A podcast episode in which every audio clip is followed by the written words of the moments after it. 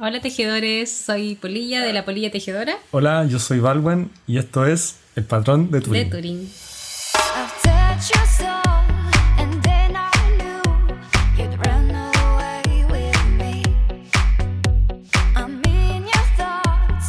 all you want. Hola, Polilla, ¿cómo estás? Bien, ¿y tú? Bien, bien.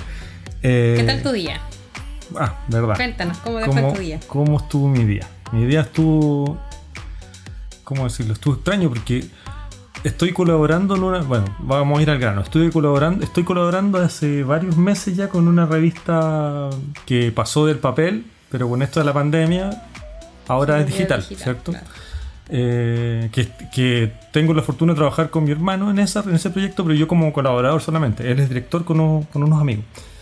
Y la revista se llama Caja Negra. Paso el aviso inmediatamente para que se metan ahí, revista Caja Negra, y van a ver la- los números que hay y todos lo- los contenidos que tienen. Es una revista cultural, es bien. Mi hermano es, tú lo conoces, pues Marco, es profesor de Sí. filosofía y es un personaje por donde se mira. Súper interesante. Súper interesante, sí. Hasta que yo soy su hermano lo encuentro interesante. Es como Sí. una persona muy eh, interesante para conversar con él. Eh, bueno, estoy colaborando en eso. eh, hace poco hice unas, unas ilustraciones para, la- para un número. Me acuerdo que para, justamente para el tema de la pandemia. Hice para el número de la pandemia hice una- unas ilustraciones. Y para otros números escritos también. Entonces he estado colaborando Sí. con él con esta Bueno, revista. y salió el. Bueno, sal- salió varios números de los que Sí. tú has participado. ¿Y este de la varios. ilustración ya salió? Sí, salió. No me acuerdo cuándo, creo que hace como dos números atrás, algo así. Ah, ya. Dos- bueno, era la única ilustración, así que si, la, Sí, si lo ven, a es la única. tiro. Eh, Claro, no, no, no han eh, participado ilustradores. Bueno, tampoco yo soy ilustrador. Yo me gusta dibujar y. y- Bueno, pero si hace ilustraciones de, sí. ilustrador. Ah. Bueno, es que creo que hay una. ¿O ca- no, no, no. bueno, creo ¿hay que hay. carreras de ilustración? Creo que Bueno, sí. Sí, ahora se, se, claro, profesionalizó Claro, esa, ese rol. O sea, hay ilustradores de carrera de ilustrador. Eh, no, No ha yo dicho nada. dibujo, Entonces, un aficionado a la ilustración. Sí, sí, me gusta dibujar y ilustro, pero no soy ilustrador. Claro. Como eso. Pero eres ilustre. Escribo, pero no soy escritor y es como. Claro. No somos nada. Exactamente. Queremos ser todo y no somos nada. Sí, no, me gustan las artes y eso trato de, de- de estar vinculado a, a distintas artes. Así que entretenido con eso, ayudándole a. colaborando Sí, en realidad, ni siquiera ayudando, sí. colaborando con eso y con ideas y. Sí, además que es como. dando retro- como una, retroalimentación. una línea editorial eh, fuerte, o sea, como rígida, es como libre. Entonces Sí. cada uno plasma su arte ahí y eso es muy bonito de, de este tipo de, Sí, de ese proyecto. De proyectos, es ¿no? súper buen proyecto desde ese Eh, punto de vista. no Aparte, te el- sesga. el Marco, como al ser director, tiene libertad de escoger bien eh, como lo, lo que va a integrar. Entonces, Claro. él, él tiene una mente súper abierta respecto a qué va y qué no va. Sí, muy plástico, sí, apreciando todo. Sí, Sí. aprecia mucho las nuevas expresiones. Creo que lo que el único como requisito, entre comillas, por decirlo así, es que tenga una propuesta eh, Distinta. digamos, y desde muy personal y creativo, ojalá. Claro. Fuera de eso, es súper abierto a que no, se re- que, que no se repita más de lo mismo un poco. Eso es como la. claro. En el fondo, si tú tienes como un punto de vista, o sea, o tienes una reflexión o quieres mostrar Sí. tu arte de alguna forma, que sea de una manera distinta a lo que se. Exacto. Esa es la idea, ¿no? Esa es la A idea, lo que hace normalmente la. Creo que esa es como el- el- la estructura como Claro. más profunda de eso. Sí. Sí, claro. ¿Y tú?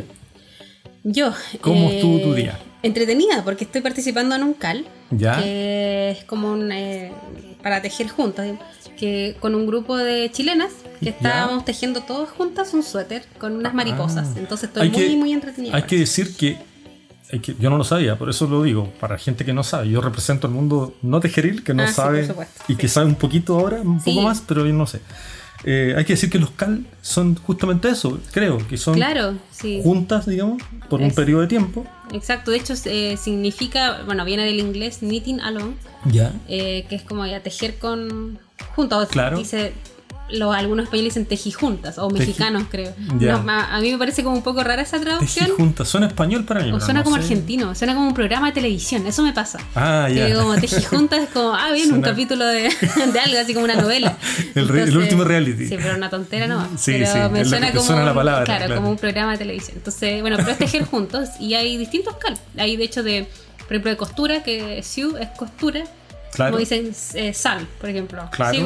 Ah, no sabía eso. Pensé que los cal eran solamente No, de hecho viene de otra cosa. De, de hecho, como afuera del tejido parece. No me acuerdo de dónde viene, pero Ya. eh, otra persona de otra disciplina hizo eso. Instauró eso. Instauró y después se traspasó como la forma de nombrarlo Claro. eh, a, a- a todo lo que tú quisieras hacer. Por ejemplo, a lo mejor si fueran podcast juntos serían pal. Ah, Claro, no claro, podría No, ser. Bueno, pero es, no, no, no, porque no es verbo, pero es un verbo Sí. como juntos. Hagamos esto juntos. Podcasteando. sería. Postanteando juntos, una cosa Exacto, así, que- Si es que existiera el verbo, si es que la Sí. raya no incluyó. Claro, y participan en un proyecto tejido y, Exacto. y lo llevan a cabo en el tiempo que. Exacto, la idea es que, bueno, eh, a veces lo, eh, ¿cómo se dice? Lo, lo llama el mismo diseñador de Ya. algún patrón de diseño, de algún suéter, lo que sea. eh, y él llama a hacer un cal y hace un grupo en Ravelry, un foro, en esta página donde yo les había dicho ya antes que están todos los tejedores. Sí, Y ahí se hace un foro donde se, se comentan la, eh, el patrón, la- se eh, escriben las dudas que uno tenga, o sube fotos uno de- del progreso. Entonces se, se arma este foro. Eh, y otras veces influencers de tejidos o personas que tienen como más llegada con el mundo tejeril, más general, digamos. eh, llaman también a hacer un cal. En este caso era una chilena súper simpática que tiene un podcast también que Sí, se llama ¿cómo se Camille? Nit. Camil, Camil, Camille Nit, con K. Camille. Sí, para que los- la escuchen. la escuché. Es súper simpática, muy Ya. divertida, muy espontánea. Me río mucho con ella porque es pura espontaneidad. ella no, no filtra nada. Eh, así que me, me encantan esas personas así que tienen esa libertad pa- para hacer. Eh, bueno, y ella llamó, tiene varios seguidores en Instagram, entonces llamó. Yo nunca había participado en ninguna comunidad tejeril, ni pequeña ni grande, nada, como Sí. les había dicho antes. Yo recuerdo que, no- que creo que es la primera Eh, vez que tú Claro, había participas- estado sola, solo leyendo y, y viendo los podcasts como de otras personas, pero nunca yo había participado como comunicándome directamente con alguien que supiera tejer siquiera. Claro. Así que me pareció una súper buena oportunidad porque esta chica me, me caía muy bien, Sí. eh, me imaginé que iba a ser, eh, no iba a ser así como tan masivo, entonces quizás se podía dar una comunicación más fluida. Así que, como dices, compré en verde. Eh, y al tiro dije, me inscribí, eh, compré el patrón obviamente, que era Sí. todos íbamos a tejer un patrón. Esa que es la dinámica de los cal. Entonces tú eh, se juntan. Sí. ¿Se juntan antes o después de comprar el patrón? ¿Cómo? Se juntan, des- o sea, no, bueno, se Ella abre el cal. patrón, en el claro, caso de el ella, cal, no- claro. no hizo el grupo el Ravelry, hizo Ya. un grupo de WhatsApp. Ah, bueno. Entonces tú te incluías, pero la condición era que obviamente ya te habías comprado el patrón, Eso, no lo sí. verifican ni nada, pero igual Sí. es como lógico porque no, nadie te lo va a mandar por el chat, pues sí, supone que claro. eh, es como el ético es como comprar el sí, patrón antes y patrón lana y luego se y juntan. participas. Claro. Y te dan una fecha. Usualmente los CAL sortean cosas como premios, a final Eso lo como encontré súper entretenido. Súper entretenido. Sí, de porque hecho, yo no es esperaba esto. ¿ah? Eh, era mi primera participación. Claro. Yo pensaba que era solamente, como ya me parecía genial tejer con alguien y Sí, comentar los progresos. Comentar, aprender, claro. Claro, y además varias de ellas tenían tiendas, otras que bueno. son muy, parece, amigas de ella. Entonces le ofrecieron premios para el cal. Entonces, al final del cal, cuando ya todos terminemos del suéter, que es el suéter Monarch, que no recuerdo la diseñadora, pero es de unas mariposas en el canesú. Si lo buscan en el Ravelry, lo pueden buscar como Monarch, como la marca de calcetines chilena. Claro, sí. Así, se escribe también. Claro. Eh, entonces, bueno, ahí estamos Participando, participando todas juntas en eso con casi, bueno, puras chilenas y algún pequeño grupo también de, de niñas de afuera que, que seguían a Camille seguramente en las en eso. redes De- En sociales. las redes sociales, sí, claro. porque ella además también diseña sus propios... Y también tiene Instagram, me y imagino. también tiene Instagram, ¿cierto? que es Camille Nit también, igual que su canal, Su de, canal YouTube. de YouTube. Sí. Estaba pensando en, en que, pensando en esto de los proyectos de, de- de tejido, ¿cierto? Y como haciendo símiles con otras. Y claro, existen los proyectos de lectura y de escritura, por ejemplo. Ah, Writing Alone, algo Claro, claro, no, no alone. exacto, pero no con, eh, digamos, no, no sortean libros al Ah, final, ya, que yo ah, sepa, no, que tienen, desgraciadamente. tienen otro presupuesto los sí, escritores. sí, porque- más bajo. Más bajo, claro, los artistas. es mucho más bajo. Pero, pero sí, existe el proyecto escritura, por ejemplo. Por ejemplo, hay una- un youtuber, escritor, muy conocido y, y admiro mucho su labor y su, su obra. Son pareja ellos dos, que es Raquel y Alberto Chimal. Él es un escritor que, que hace una labor súper importante en YouTube, que es el, eh, Como dif- difunde. Claro, un difusor, una, una persona que patrocina, que, que impulsa mucho Fomenta- el mundo, fomenta el el mundo lector. claro. claro. Y escritores sobre todo. Que él es escritor y es muy generoso con sus conocimientos. Tiene talleres, etcétera. Incluso ha entregado talleres gratuitos. eh, con respecto a, a la escritura. Y él- ellos tienen un canal de YouTube muy completo al mundo de la, de la escritura y la lectura, Claro.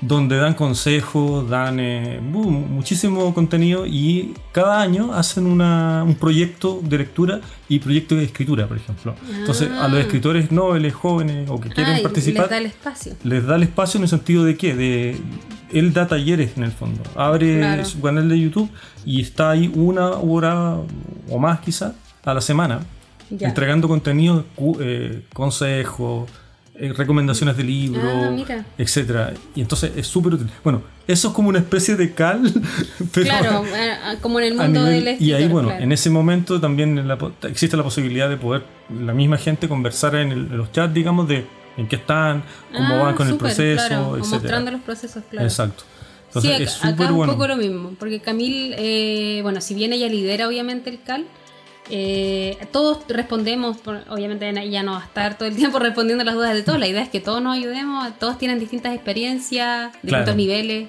En el caso de Camil fue súper generosa porque mm, yo no estaba en otro CAL, no tengo otra experiencia, pero al parecer o hay otros CAL que son como más especializados, casi que tú muestras el progreso o dudas como más avanzadas. Ya. Pero en este caso, Camil como que llamó a las que incluso nunca habían leído un patrón en inglés.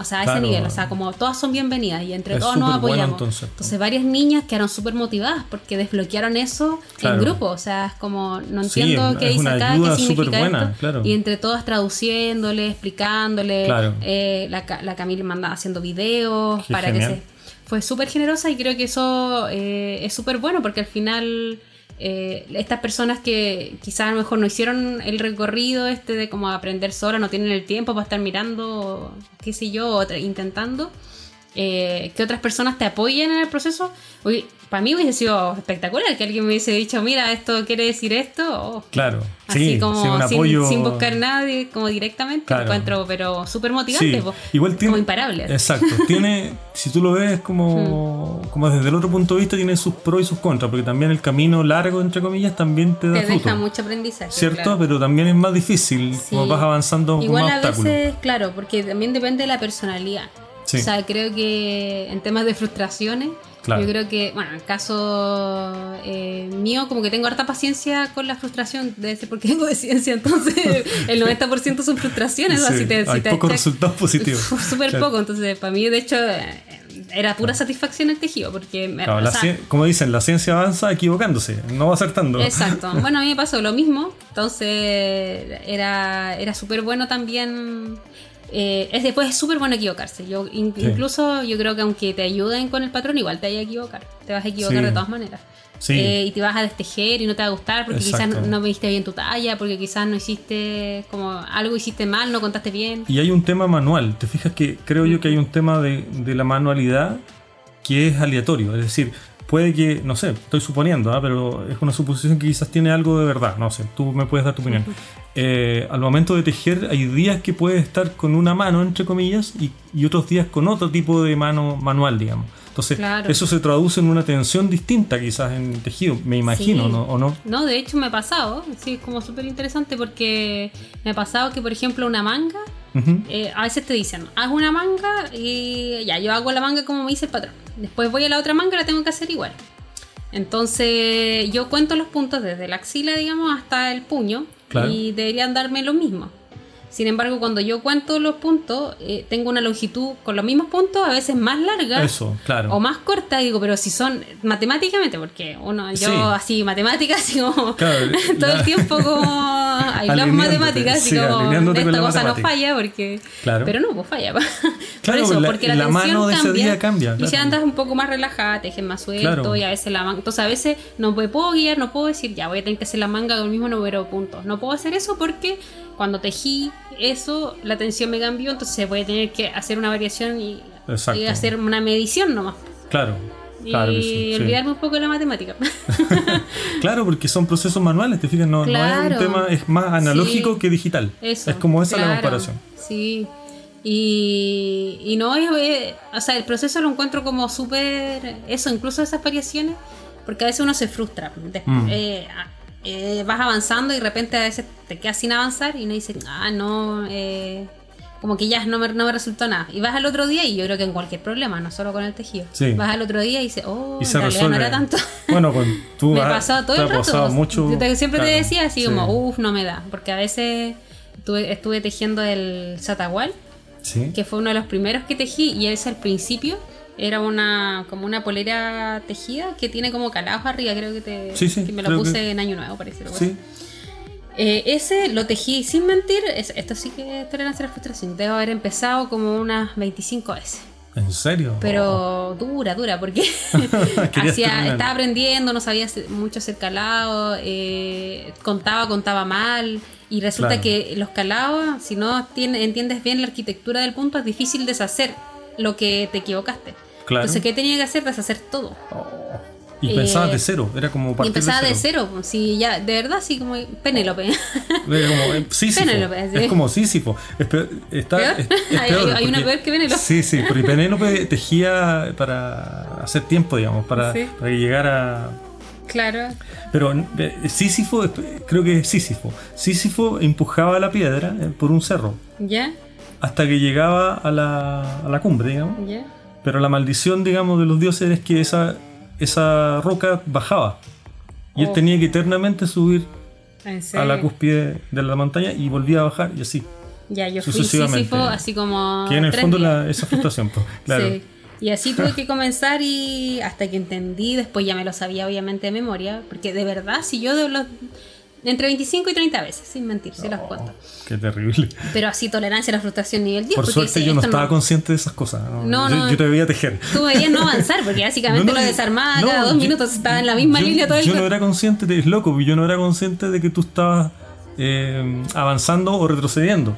Claro. Yo para mí tú estabas tejiendo y era como un etéreo. claro, Era, estabas sí. tejiendo y era como, bueno, estás Sí. tejiendo. Ah, eh, claro, estaba tejiendo, pero, no. Pero no, no, no, no, era consciente de que retrocedías Sí. todo lo que habías tejido. Sí, pues retrocedí un montón Ahora sí, de veces. Penélope también tienes razón. Penélope Destejía, para. Claro, yo tenía que hacer eso y lo peor es que como estaba aprendiendo, no tenía ese control de destejer como lo que me equivoqué nomás. Ah, me equivoqué en este punto, destejo esta corrida. No. Porque destejía y sentía que me había equivocado al destejer, destejía incorrectamente, entonces ya dije, no, ya, si Sí. vamos a hacer esto, hagámoslo bien. Y e- esa fue mi frase 25 30 veces. Claro. Entonces, que- pero aprendí un montón, porque aprendí que habían cosas que no, eh, no contaba bien. Era un patrón que hay que concentrarse al principio, y Claro. creo y otras podcasters también lo dijeron cuando lo explicaron. Hicieron como súper fácil el patrón. Pero- hay que concentrarse.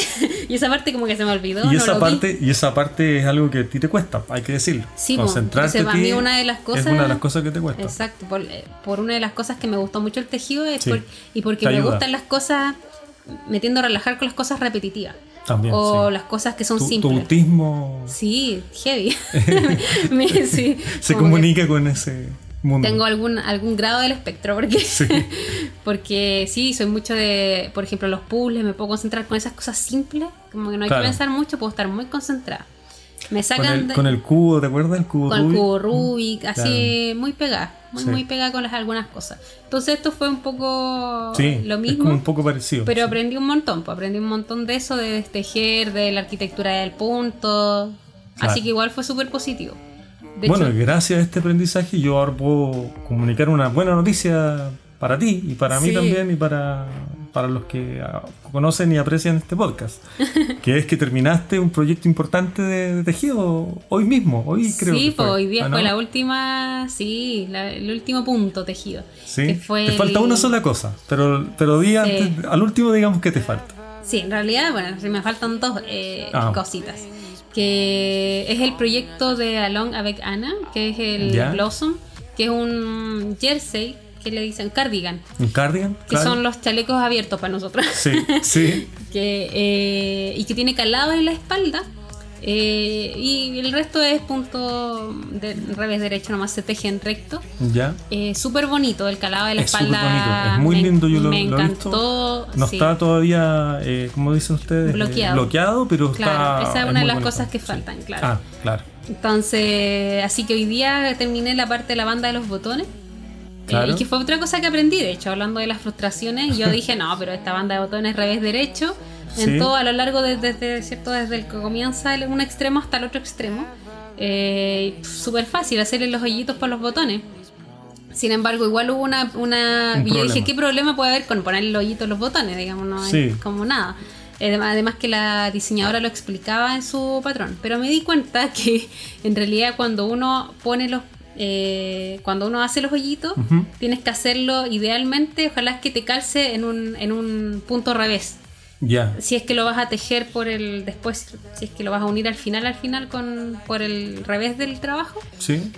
que queda mucho mejor, porque yo no, no me di cuenta de esa precisión y puse algunos puntos porque eran impares los espacios, entonces algunos me calzaron con el revés y otros con el derecho. Entonces los que me eran con el revés me quedó el hoyito perfecto y lo de derecho me quedó sin hoyito. y no sé cómo, dije si hice la lazada para el hoyito y todo lo que te dicen Sí, para hacer pero, el hoyito. pero como sin hoyito, o sea, te quedó. o sea, un mini, mini, mini Claro. hoyito. ¿Y cómo? Y, ¿Y, y era porque había hecho. ¿Y qué hiciste? ¿Tuviste que desarmar? esa Claro, pues había iba a este giro y dije, oh, ya, de nuevo la frustración. Dije, Claro. pero ¿cómo? O sea, me la ganó una banda de botones. Y no, pues en realidad lo que tenía que hacer era, en vez de hacer el punto revés en ese, Sí. los que eran, los que habían calzado en el, en el derecho, en vez de hacer el punto revés, tenía que hacer el derecho, para que me quedara el hoyito más grande. Claro. Tenía que cambiar el punto en esa parte nomás. Claro. Eh, y con eso ya quedó, así que no tuve que tejer todo, claro, tuve que menos tejer una parte nomás. Sí, porque Claro. la banda de botones de un extremo a otro, entonces pasa desde Claro. abajo de la ¿Cu- cintura. ¿Cuántos hasta el botones va- cuello. o sea, cuánto- eso, ¿cuántos botones tiene tu chaleco? Siete, siete abajo, claro. Claro, y lo- son bastantes Exacto, lo dejé botones. como medio juntito porque no- Sí, no me gusta ese cuando quedan como muy separados. Sí, Porque como, no cuando, quedan uno, bien. cuando uno gordito así bien. como que te se abre, que se No, pero, asoma así pero en general no se ven tan bien. Como Sí. cuando son pocos botones. Bueno, depende del diseño igual, cuando son Ya. como más anchos la, la banda de botones, igual que habían como menos botones. Ah. Si. Son más delicados, quedan como mejor. Sí, como más no sé, no sé mucho diseño, ah, pero los Pero diseñadores... cierto que cuando son estos, me ha pasado que cuando, yo creo que tengo un chaleco así, eh, cuando son como grandes y largos, ¿cierto? Como Claro. que quedan bien separados, Sí. pocos y separados, pero cuando son más finos, más de Sí. vestir fino, digamos, Como que, como que no... se presta para- Sí, se presta para que haya más botones, Más botones, es verdad. Sí. Así que lo terminé. eh, Y falta eso, y faltan los justamente botones. los botones. Y Claro. el bloqueo. Ahí están las dos cosas que faltan. Y pensando en los botones, podemos adelantar la idea que tú pensabas hacer, po. Ah, claro, pues en esto de tratar de consumir lo menos posible. En el caso de nosotros vivimos no en Santiago. que es la Entonces, capital de Chile. Exacto. Entonces vivimos en una ciudad vivimos. como hacia la costa. Sí, sí, sí. Así, en Viña del Mar. Claro. Entonces, cuando queremos pe- casi todo el, eh, las pymes, los emprendimientos, que acá se le dicen pyme por la, la sigla Por la sigla, que claro. Eh, pero los emprendimientos Pequeños pequeños, emprendimientos, que, claro, que hacen sus propias artesanías. Muchos hacen botón y hacen cosas hermosas, pero están en Santiago.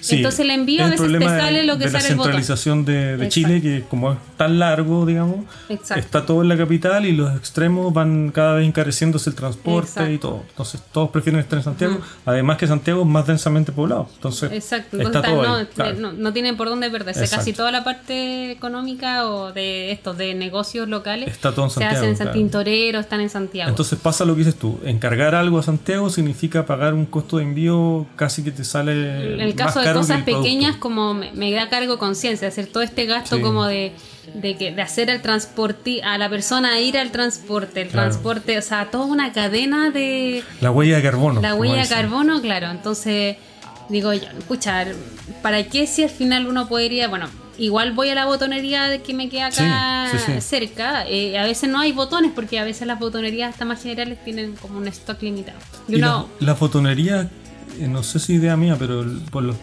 ¿cuándo fue que tuve que ir? ¿Te acuerdas que tuve que ir a comprar? ¿Qué estaba haciendo? Ah, las flautas.